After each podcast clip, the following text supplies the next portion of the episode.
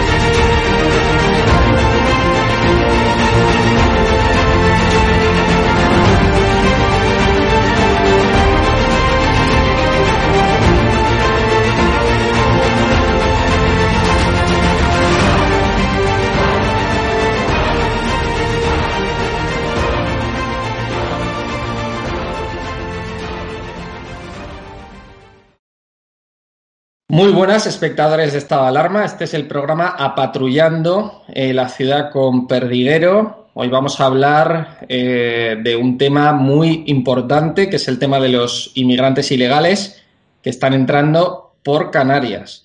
De, estos ilegales, de estas pateras eh, que están viniendo pues a decenas, a centenares, que están invadiendo las Islas Canarias, que es territorio español. Y que está trasladando el ministro del Interior, Marlaska, mm, de forma, dicen, oculta, algunos medios de comunicación, hacia la península, con nocturnidad, hay que recordar. Entonces, vamos a hablar de eso y también un tema muy preocupante que yo creo que se está preguntando mucha gente y que muy pocos medios de comunicación están hablando de ello, que es quién se está colando en, en esas pateras. ¿Se están colando yihadistas? ¿Se están colando radicales islámicos en esas pateras? Porque es que estamos viendo que en todas las pateras que están llegando no hay mujeres ni niños, ni ancianos tampoco. Son todos hombres en edad militar, pues edad militar, eh, para que todo el mundo entienda, pues entre los 18, los 35, 40 años, todos hombres fuertes, no son, eh, no están hambrientos, eh, no, vamos, eh, por todos los vídeos, no solamente que estamos viendo nosotros, sino que están subiendo algunos de, estos inmigrantes que están llegando a las pateras, que tienen Instagram, que tienen móviles de última generación y que están subiendo a su propio Instagram y que podemos ver que son hombres, que están fuertes, que, que no están muertos de hambre, ni mucho menos. Entonces, lo vamos a hablar con nuestro querido subinspector de la Policía Nacional, Alfredo Perdiguero, vamos a comentar estos temas que la verdad es que yo creo que son muy preocupantes y que a todo el mundo les puede interesar. Alfredo, ¿qué tal? ¿Cómo estás? Buenas noches. Hola, Buenas noches. Aquí estamos, que no es poco. Bueno, eso está bien. Eh, hoy otro día más, eh, como te decía el otro día, vamos igual vestidos, así que coincidimos, coincidimos. Hace casualidad, ¿eh? hace casualidad y coincidencia que no nos hemos visto antes de con la conexión, o sea que... Exactamente, exactamente, porque tú estás en tu casa y yo en la mía. Así que, pero bueno, sí, eh, es, telepatía ya lo que tenemos. Pero bueno, eh, lo que te quería mm, eh, preguntar y quiero que expliques un poco a los, a, los, a los espectadores que es este tema de los inmigrantes ilegales, que lo estuvimos hablando un poco de pasada también la semana pasada, pero hemos estado viendo imágenes de, de, inmigrantes ilegales que están llegando, que están entrenando, pues además es que no son entrenamientos que tú puedas considerar eh, a lo mejor eh, de, un gimnasio demás. Son entrenamientos que hay gente que sabe de esto, que son entrenamientos de combate, que lo hacen en el ejército y demás. Luego también ha habido unas declaraciones de Santiago Abascal sobre los menas que decían que no vienen a aportar nada a este país, a España. Es decir, solo vienen a agredir, a violar, a robar, pero no vienen a aportar nada a la nación eh, que les está acogiendo, que es España. nosotros tuvimos un programa sobre los menas en la casa de campo en Batán, que yo estuve contigo, y, estuvimos hablando de ello. Pero bueno, yo quiero que comentes un poco esto y también si se están colando yihadistas en estas pateras. Mira, con respecto a los menas, eh, no seremos nosotros los que lo digamos, te lo voy a decir lo que dijo el juez Calatayud ya en abril del año, del año pasado, en el cual decía que estábamos saturados. Ojo, eh, de Rodrigo te hablo, en abril del 2019, en el cual ya decía que estábamos saturados. Juez Calatayud responsable del juzgado de menores de Granada y que es el juez que más menores ha reinsertado en la sociedad y más menores le agradecen esa reinserción. Por tanto, no es cualquier persona, ¿vale? No es ni Rodrigo Villar ni Alfredo Perdiguero, lo decía el juez Calatayud. Y en el cual decía que, eh, evidentemente, primero, hay mucha duda de que esos menores sean menores, en primer lugar. Segunda, de que eh, en muchos casos los, los padres estaban localizados y sabían quiénes eran. Y tercero, que en muchos casos eh, se les soltaba la buena de Dios para que eh, fuesen acogidos por la sociedad española. Bien, igualmente, ya dijo año pasado, cada mena nos cuesta a los españoles 240 euros al día. Es decir, 7.200 euros al mes.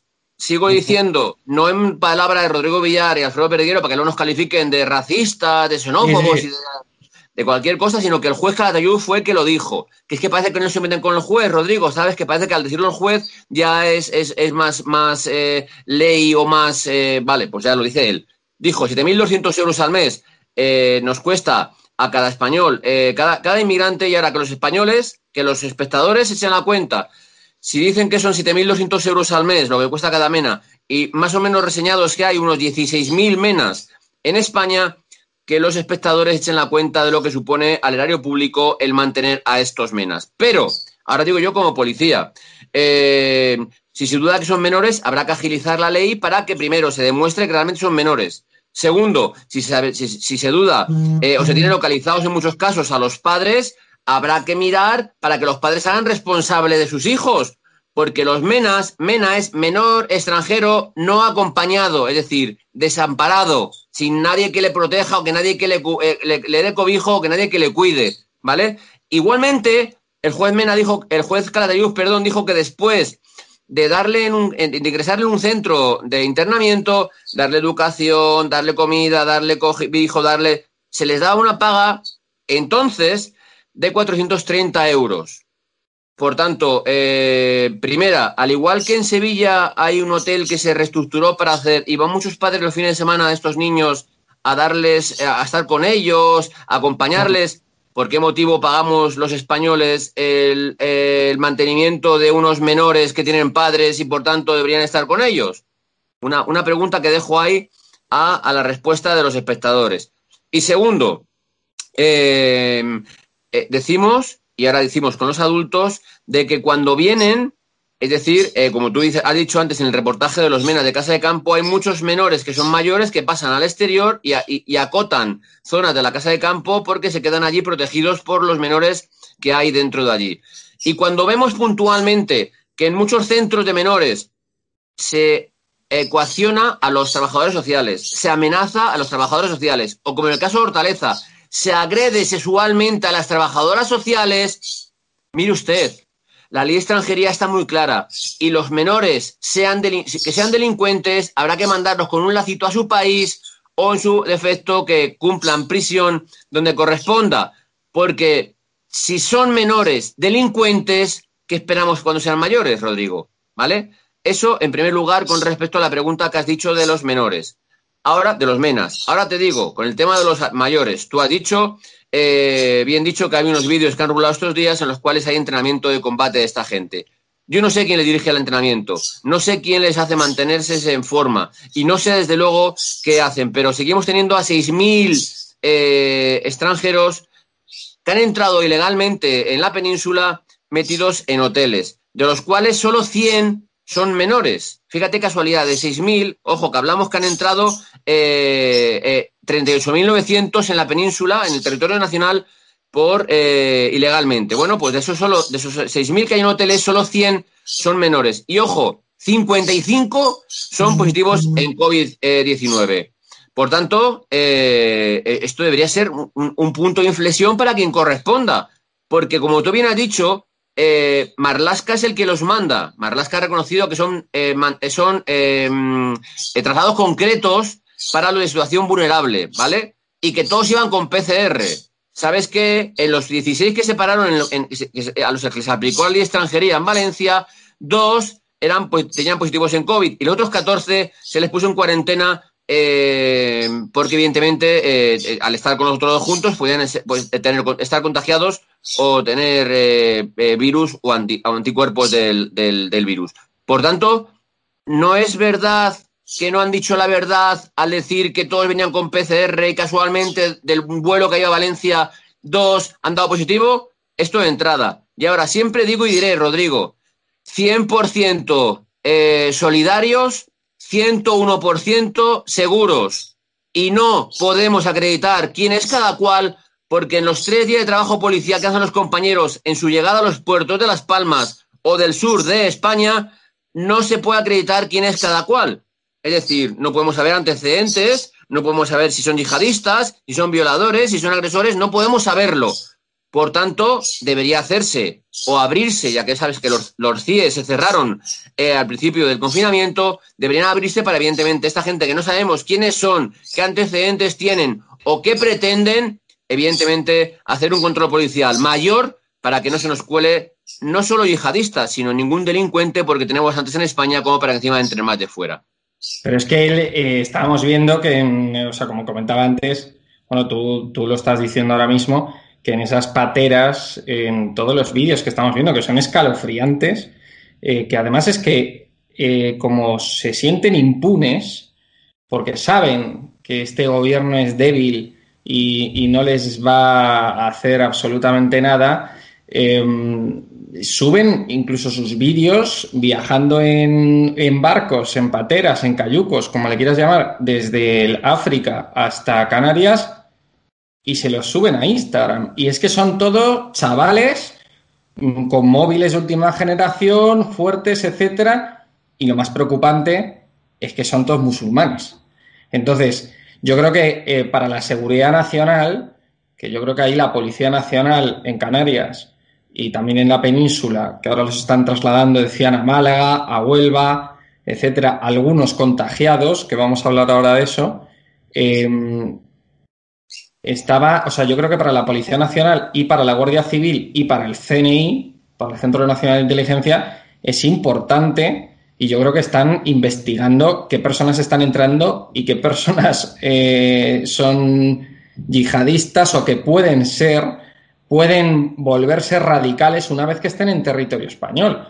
Porque una persona, por ejemplo, que se sienta em, desamparada, o de alguna manera desvinculada de, la sociedad que le acoge, pues al final acaba viviendo pues en guetos eh, que son pues de marroquíes, como por ejemplo el barrio del, Príncipe, ¿no? En, en, Melilla y demás, y al final se acaban radicalizando, porque en el barrio del Príncipe en Melilla se conoce incluso por un programa que hizo la Sexta, y no seré yo quien define la Sexta, pero por un programa incluso que hizo la Sexta, que, eh, había algunos chavales que vivían ahí en Melilla que se iban a Siria a luchar. Entonces, hay que tener mucho cuidado con eso. Yo eh, no sé si desde la Policía Nacional, eh, yo creo que sí, pero vamos, no sé si están investigando todos estos temas.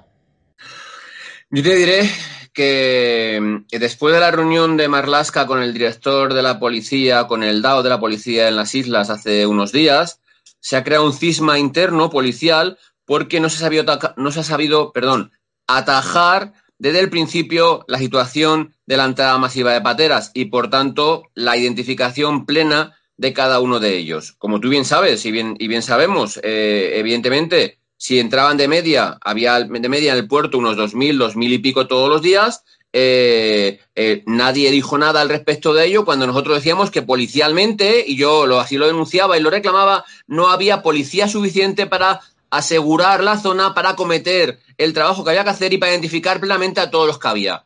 Sabes que Marlaska dijo que mandaría unos 300 más eh, que muchos días después, hasta muchos días después, no llegaron y que por tanto, evidentemente, eh, a los compañeros estaban súper saturados de trabajo. Eh, y, que, pero ya digo que son tres días los que hay para acreditar la situación de esas personas, para documentar a esas personas, es decir, para el programa nuestro informático ponerle baterista y evidentemente pues dejarle en libertad o hacer un lo diré, un...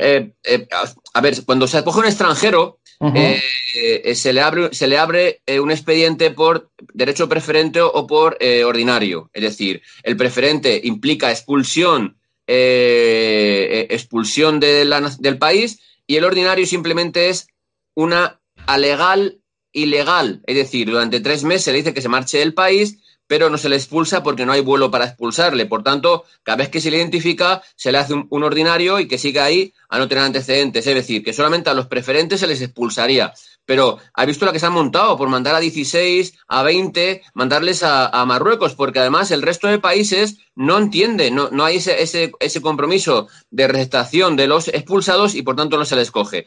Pero si, si sus países de origen, que tú has visto igualmente los vídeos que llegan las pateras, tiran la documentación, ¿por qué tiran documentación? Cuando muchos últimamente sí que venían con su pasaporte.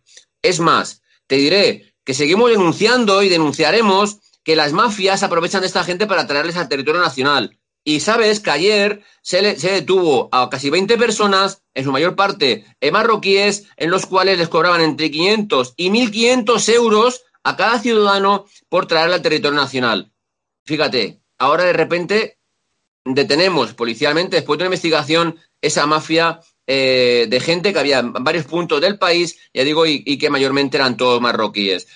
Lo venimos diciendo hace mucho tiempo, Rodrigo. Hay mafias que se dedican a traer gente y, no, y traen gente indistintamente a la buena de Dios, sin saber quién es. Por tanto, reincido otra vez, 100% solidarios, 101% seguros. Y hay que acreditar de cualquier forma que esas personas no tienen antecedentes, que esas personas, ¿qué es lo que buscan? Porque mira, sí, eh, el trabajo policial de la Comisaría General de Información, del CNI, de la Brigada Policial de Información son tremendos, súper exhaustivos, pero se nos puede escapar algo. Y como se escapó en su momento los, atentados de las Ramblas, a quien correspondiese, no voy a decir a quién, eh, eso es lo que no queremos. Es decir, eso es contra lo que, que tenemos que luchar todos, porque no haya un atentado en España que maten no 30, 40, 50, sino ni a una sola persona porque alguien que ha venido en patera lo haya hecho. Por tanto, eh, esto que se las vestiduras, en los cuales dicen que decimos barbaridades, xenofobia, eh, racismo y demás, que nos digan y que por qué motivo esta gente que son tan sociales con esta gente nunca cogen uno en su casa, nunca adoptan uno, dos, tres o cuatro inmigrantes para darles de comer en su casa. Eh, ¿Por qué será? ¿Sabes? Tienes, tenemos el caso flagrante de el otro día la nave que se quemó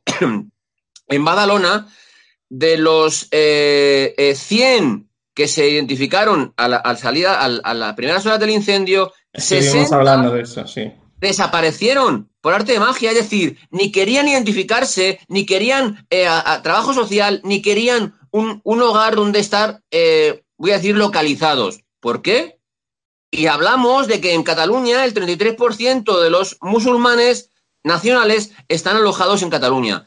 Y allí casualmente es donde se fraguó, todos hemos visto los vídeos sangrantes, riéndose de nosotros, preparando las bombas en las cuales querían matar a la gente, y que a Dios gracias, o a Alá, la madre Satán, que fue el, explosivo que iban a utilizar para eh, los cinturones explosivos, explosionó y salvó de una Yo te quería preguntar porque, a ver, España eh, tiene una tradición lamentablemente de terrorismo eh, con el tema de la ETA que, bueno, que últimamente la verdad es que estamos asistiendo a un espectáculo vergonzoso en el Congreso de los Diputados y en la política nacional en general, con los pactos que tiene el gobierno con Bildu. Em, pero bueno, la Policía Nacional y la Guardia Civil también, eh, yo creo que aprendieron mucho de toda aquella época antiterrorista y España es un país que destaca en ese sentido por tener unidades antiterroristas muy poderosas. Es decir, que yo creo que todas esas unidades antiterroristas que antiguamente se dedicaban a perseguir a los terroristas de la ETA, ahora mismo las están utilizando para perseguir a posibles terroristas del Islam, ¿no? Entonces, em, hay algunos países como Bélgica, como Francia, que están teniendo muchos atentados, también porque tienen mucha más inmigración que España, pero yo creo que también eh, puede ser que es porque nosotros tengamos una policía mejor preparada de la que tienen otros países, ¿no?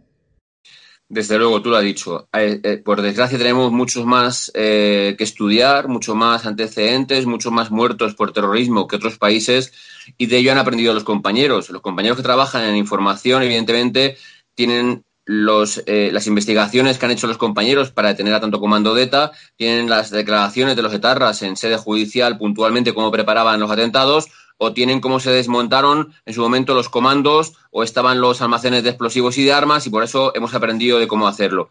Pero esta gente eh, eh, actúa, no voy a decir parecido, evidentemente quiere matar gente, pero no tienen el mismo modus operandi que los terroristas de ETA. Es decir, esta gente lo que busca es hacer mucho daño y piensan que van a ir a donde vayan y van a vivir mucho mejor en otra vida más que en la terrenal. Y eso es lo que nos, protege. Mira, los compañeros de información cuando me dicen, dices que últimamente se radicalizan muy, en muy breve espacio de tiempo.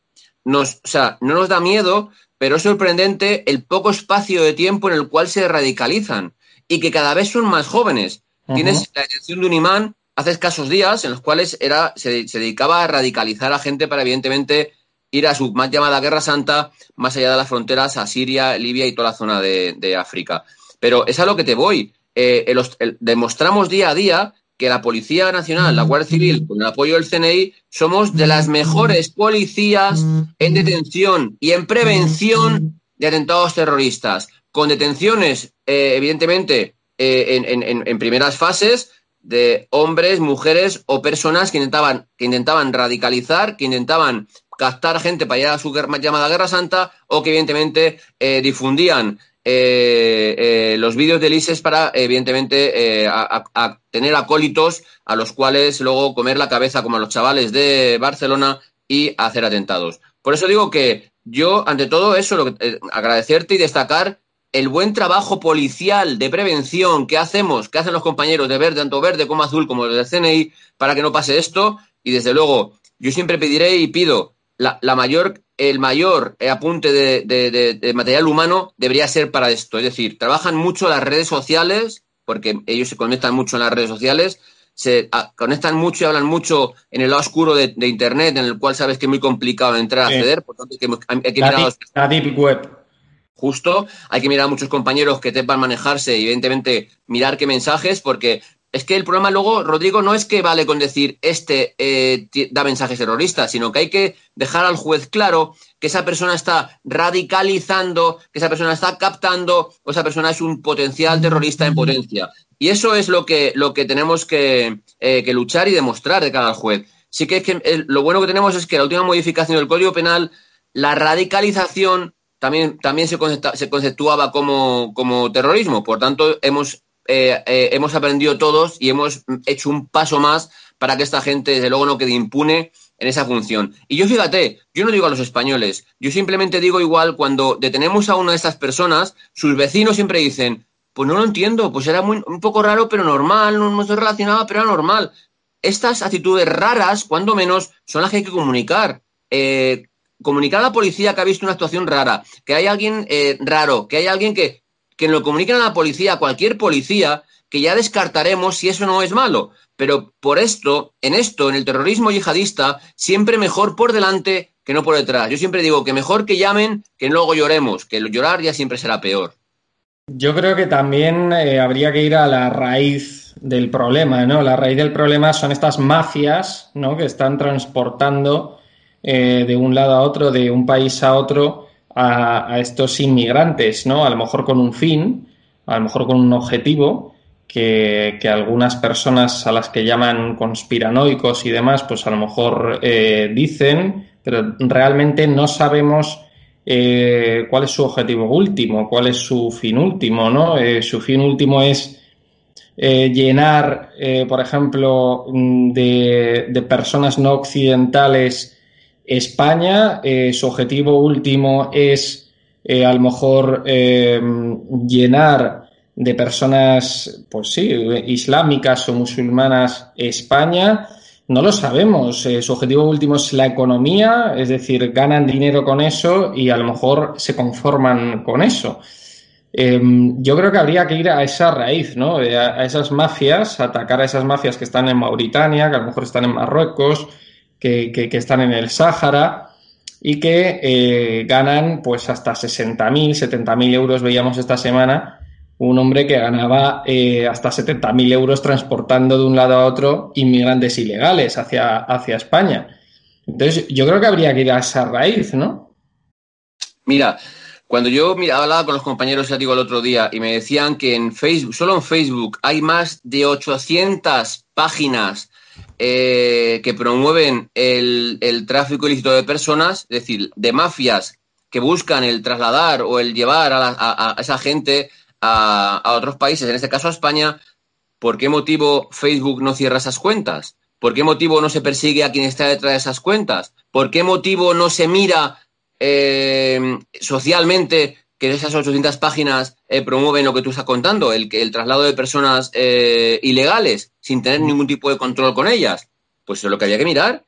El problema es que la policía, la Guardia Civil, el CNI, insisto, tiene que mirar eso, tiene que mirar la gente que está aquí, tiene que mirar conversaciones puntuales, tiene que haber chivatados, tiene que, tiene que mirar tantísimas cosas que es que no hay tanto material humano para mirarlo todo. Y entonces hay que mirar poco a poco todo y evidentemente que no se nos escape nada. Pero yo siempre te digo eso. Aquí ves es muy fácil cuando te cierran una cuenta por eh, ser, voy a decirlo, sabes que cualquier persona que sale del, talibanismo, del pensamiento único, ya es facha.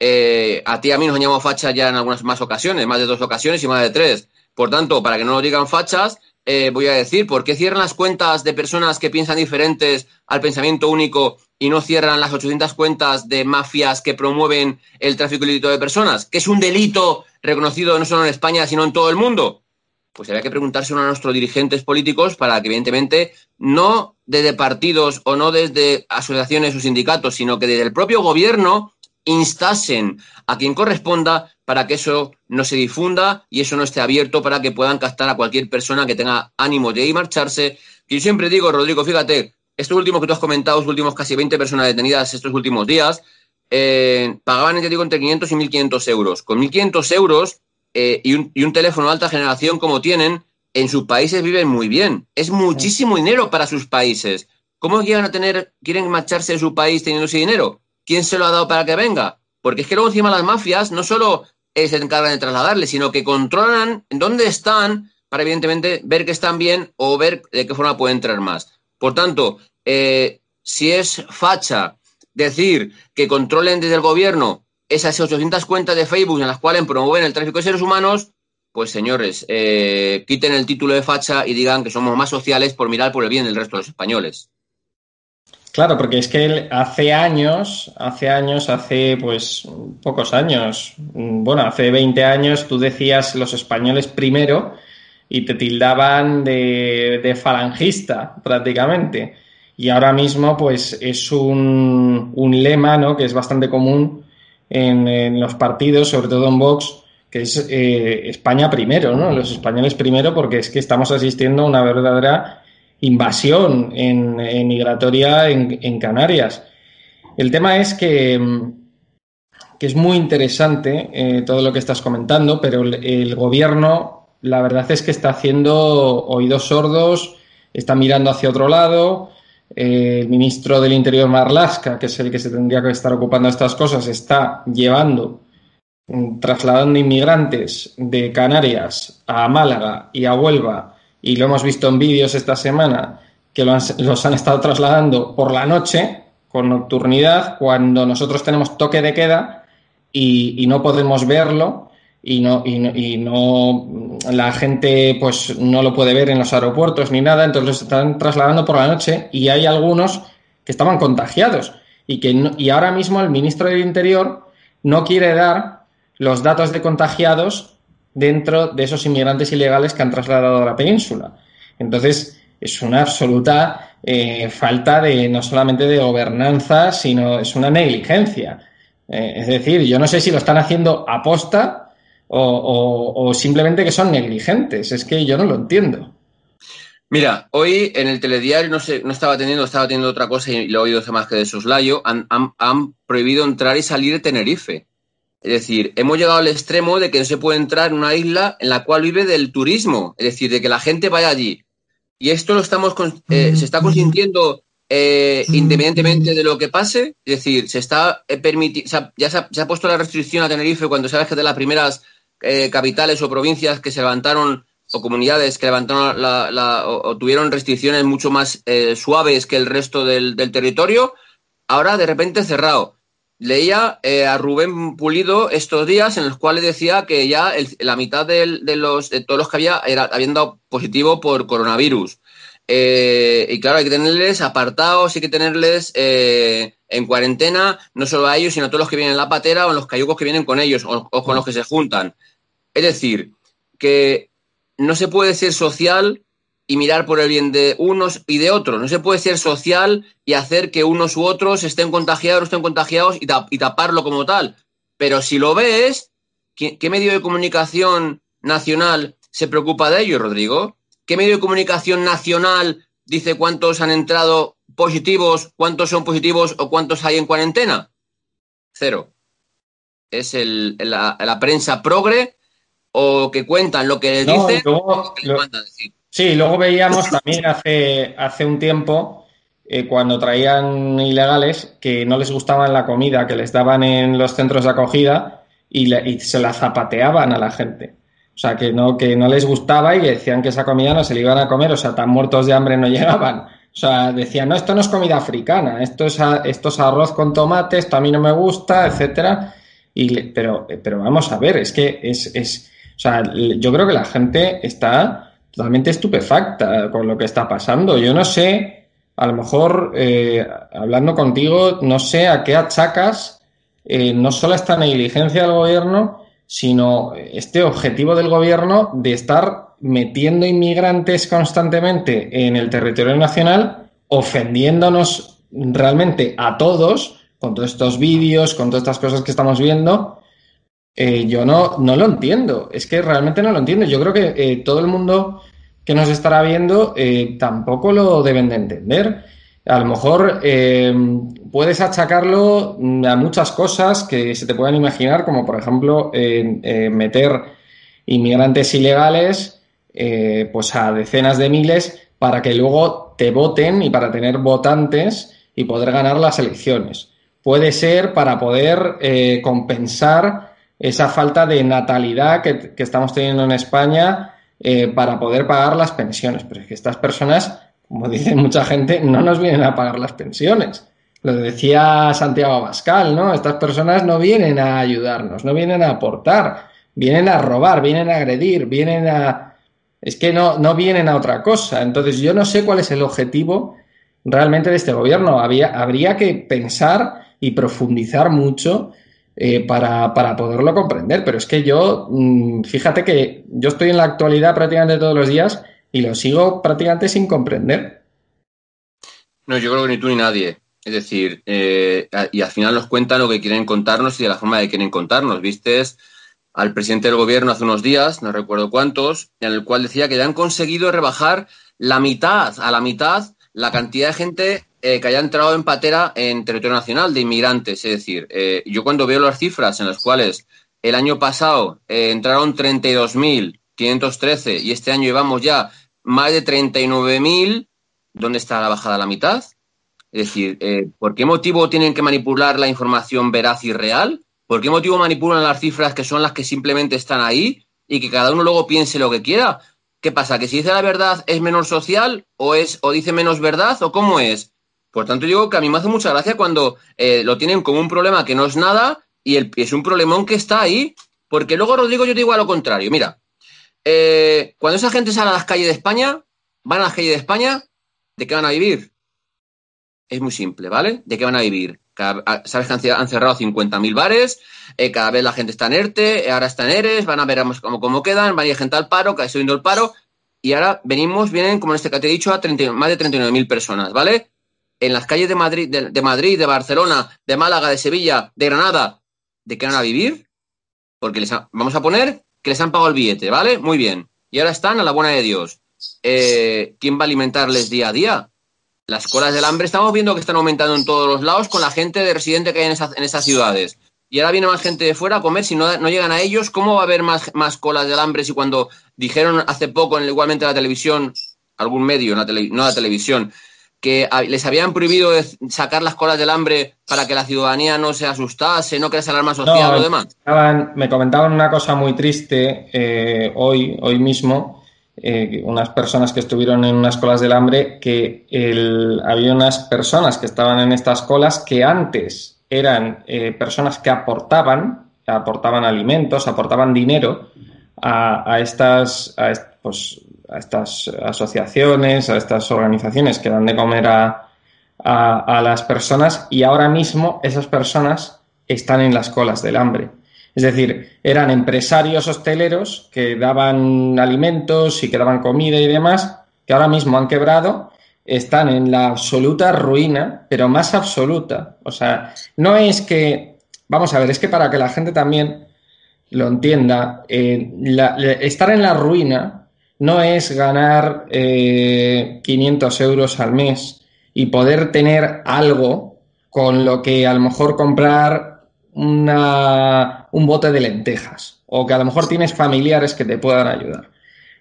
estar en la absoluta ruina es estar endeudado hasta las cejas, de no es estar a cero, es estar a menos 100.000 y de encima no tener dinero líquido para comprar ni una barra de pan, que así está muchísima gente en España porque han tenido negocios que han sido muy prósperos y que por culpa de todo lo que está pasando se les está yendo a la quiebra y tienen que estar en las colas del hambre ahora mismo. Entonces, es una, absoluta ruina y además es que les abocas a, un vacío existencial eh, pues horroroso, porque o te vas del país, porque con esas deudas que hay mucha gente que está acumulando, o te vas del país o te toca el euromillón. O, intentas volver a levantar con ayuda de, algún amigo, de algún familiar y demás, y con políticas adecuadas del Estado, pues volver a levantar y volver a montar otro negocio. Pero es que si no es imposible.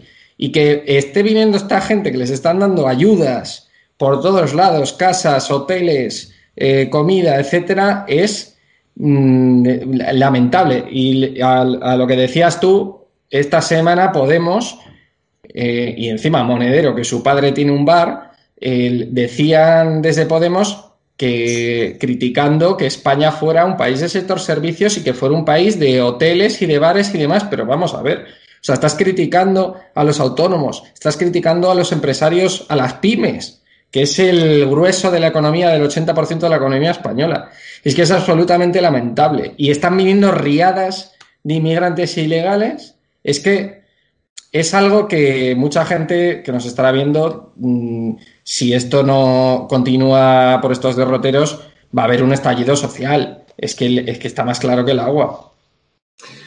Tú lo decías. Eh, decían algunas de estas colas del hambre que habían dado al principio de la pandemia 400 comidas y que ahora daban 4.000 hasta 4.500 comidas. Y que en la cola del hambre no había eh, eh, sudamericanos o, africanos o asiáticos o españoles que tenían hambre, sino que había de todos los estamentos sociales.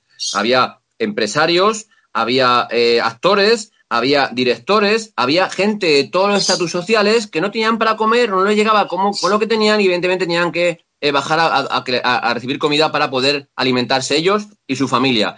Mira, lo que dices del señor Monedero, por decirle algo, 50.000 eh, decían esta mañana en la radio, 50.000 comercios, pequeños comercios de hostelería, es decir, bares, restaurantes, han tenido que cerrar.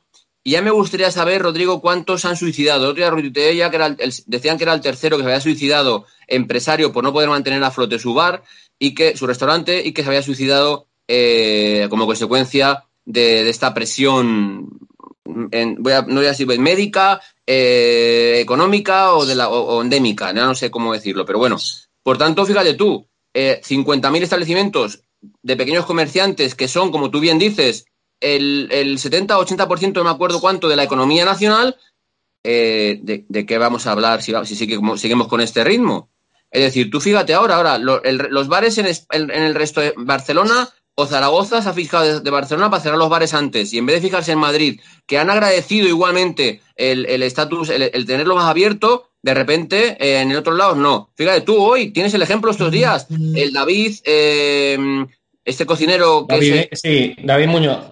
David Muñoz, fíjate, porque ha agradecido a la presidenta de la Comunidad de Madrid el sustento, el respaldo de los comercios de hostelería, de bares y restaurantes. ¿Cómo le han puesto en las redes sociales simplemente por agradecer lo que está haciendo por los pequeños comerciantes? Esto es lo que tenemos.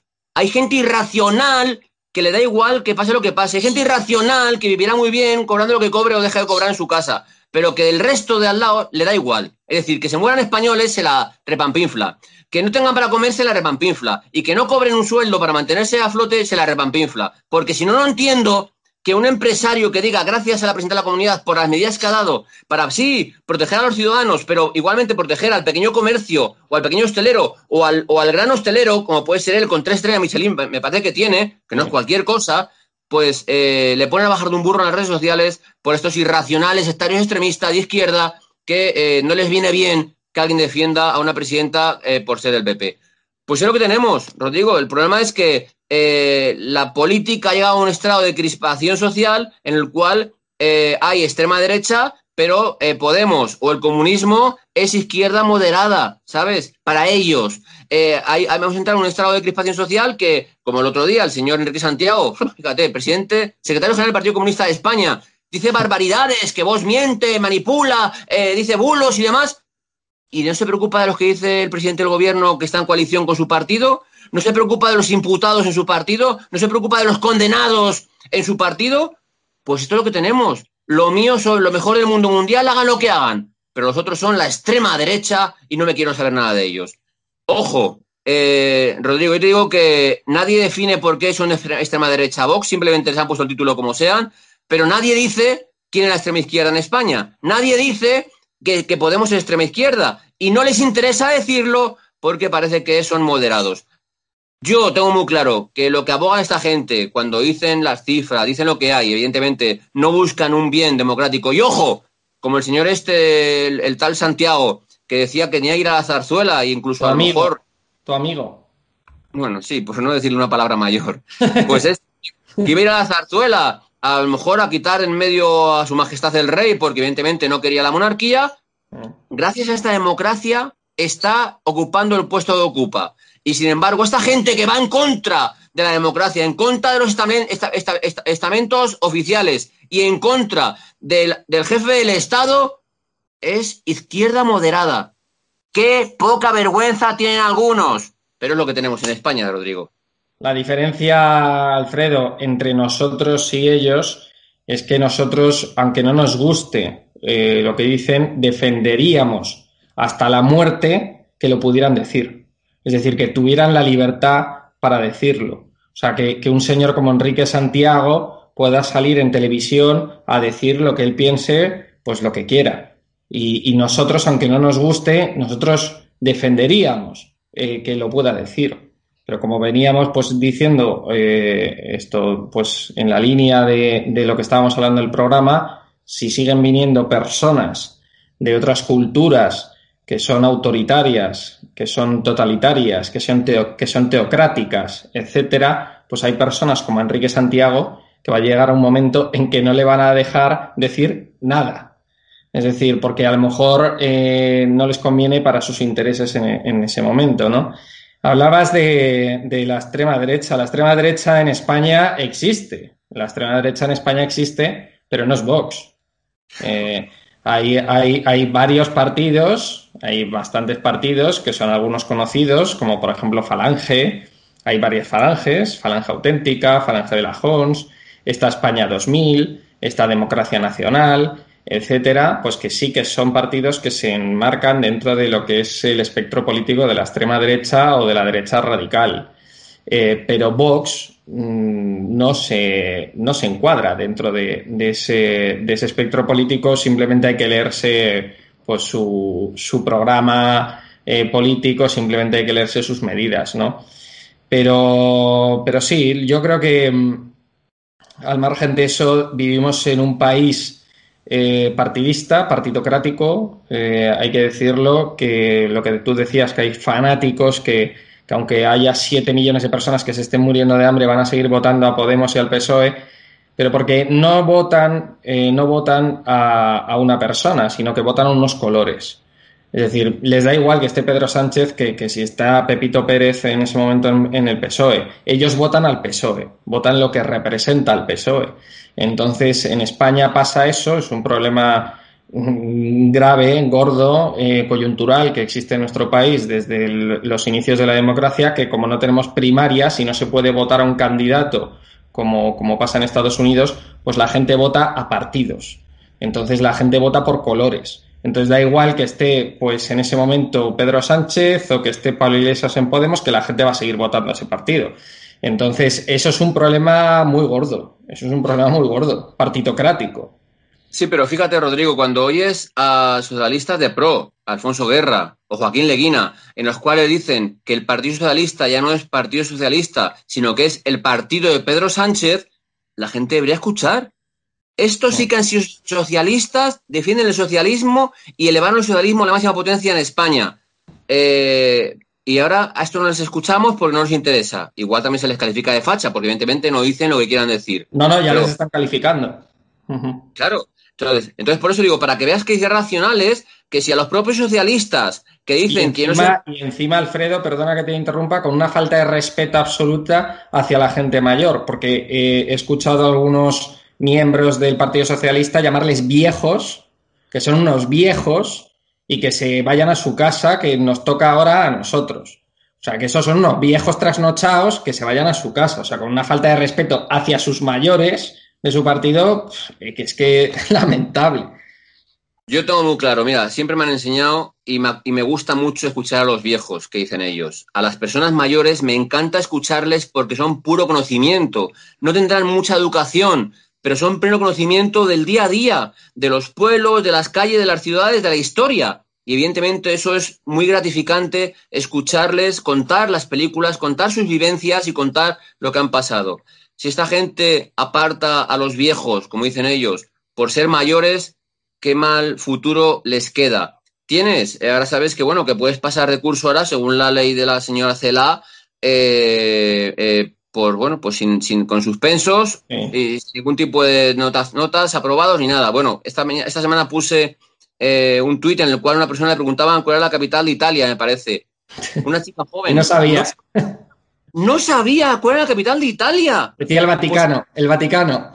Digo, y, y, alguno dijo, en plan gracioso, dijo, sí, sí, bueno, pues por cercanía tampoco está muy lejos, ¿sabes? O sea, que... está, dije, está dentro, es que está dentro. Claro, claro, por eso digo que para que, por eso dije, bueno, pues, pues sí, por cercanía está.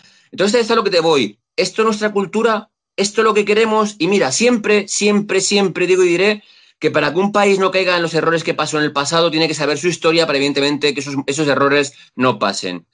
No están aprendiendo historia, no están aprendiendo la, lo que ha pasado ni, ni, lo que pasó, no están ni tienen conocimiento de lo que pasó en la Primera República o en la Segunda República y hay algunos que eh, ahí pre preconizan y alaban y, respaldan y piden la, la Tercera República.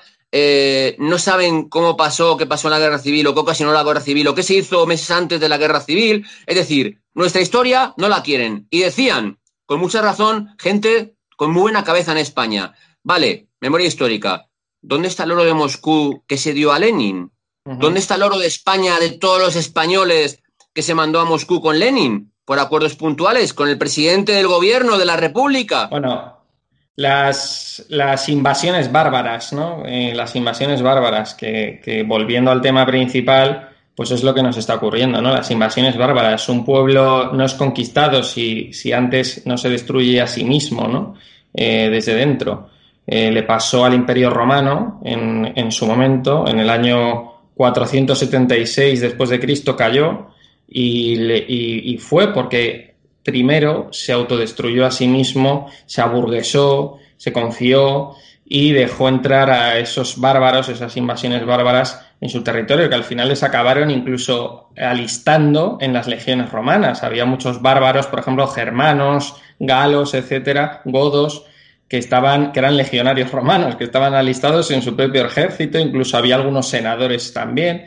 Entonces, al final las invasiones bárbaras, ¿no? Y, yo creo que es lo que, un poco lo que le está pasando ahora mismo a Europa, eh, a España ahora mismo desde Canarias, que es que no protege su propia identidad, su propia cultura, eh, somos laxos, eh, estamos aburguesados, Entonces, bueno, es un poco lo que nos está pasando. Así que, Alfredo, muchísimas gracias por otra vez, otra semana, por haber aceptado nuestra invitación. Y, bueno, la semana que viene nos volveremos a ver y seguiremos hablando de los temas más importantes que ocurran en nuestra nación. Así que muchísimas gracias por, por habernos atendido. Muchas gracias y buenas noches. Gracias. Y a todos los espectadores de Estado de Alarma, muchísimas gracias por habernos visto. Este ha sido el programa Apatrullando la Ciudad con Alfredo Perdiguero. Volveremos a la calle, no os preocupéis, volveremos a la calle.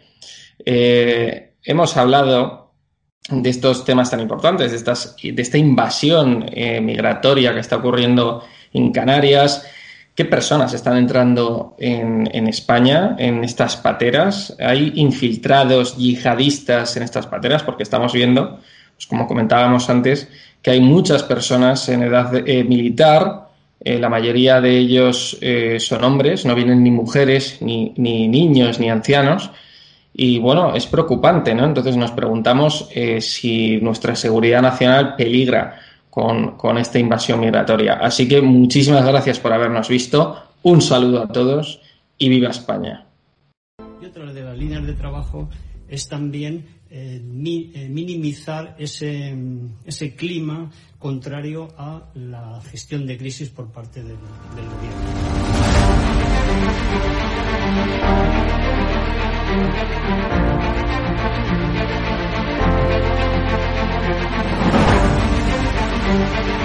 van a garantizar, como digo, de inmediato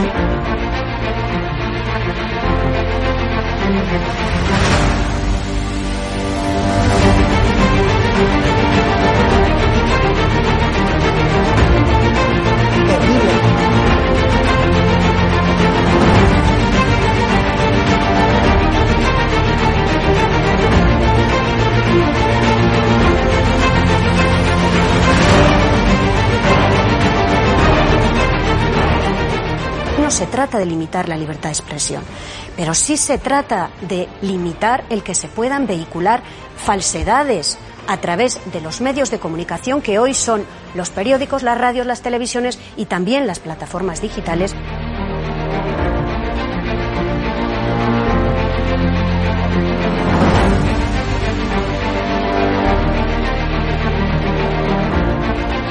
Cuando los comunistas han tenido éxito en momentos de excepcionalidad, en momentos de crisis.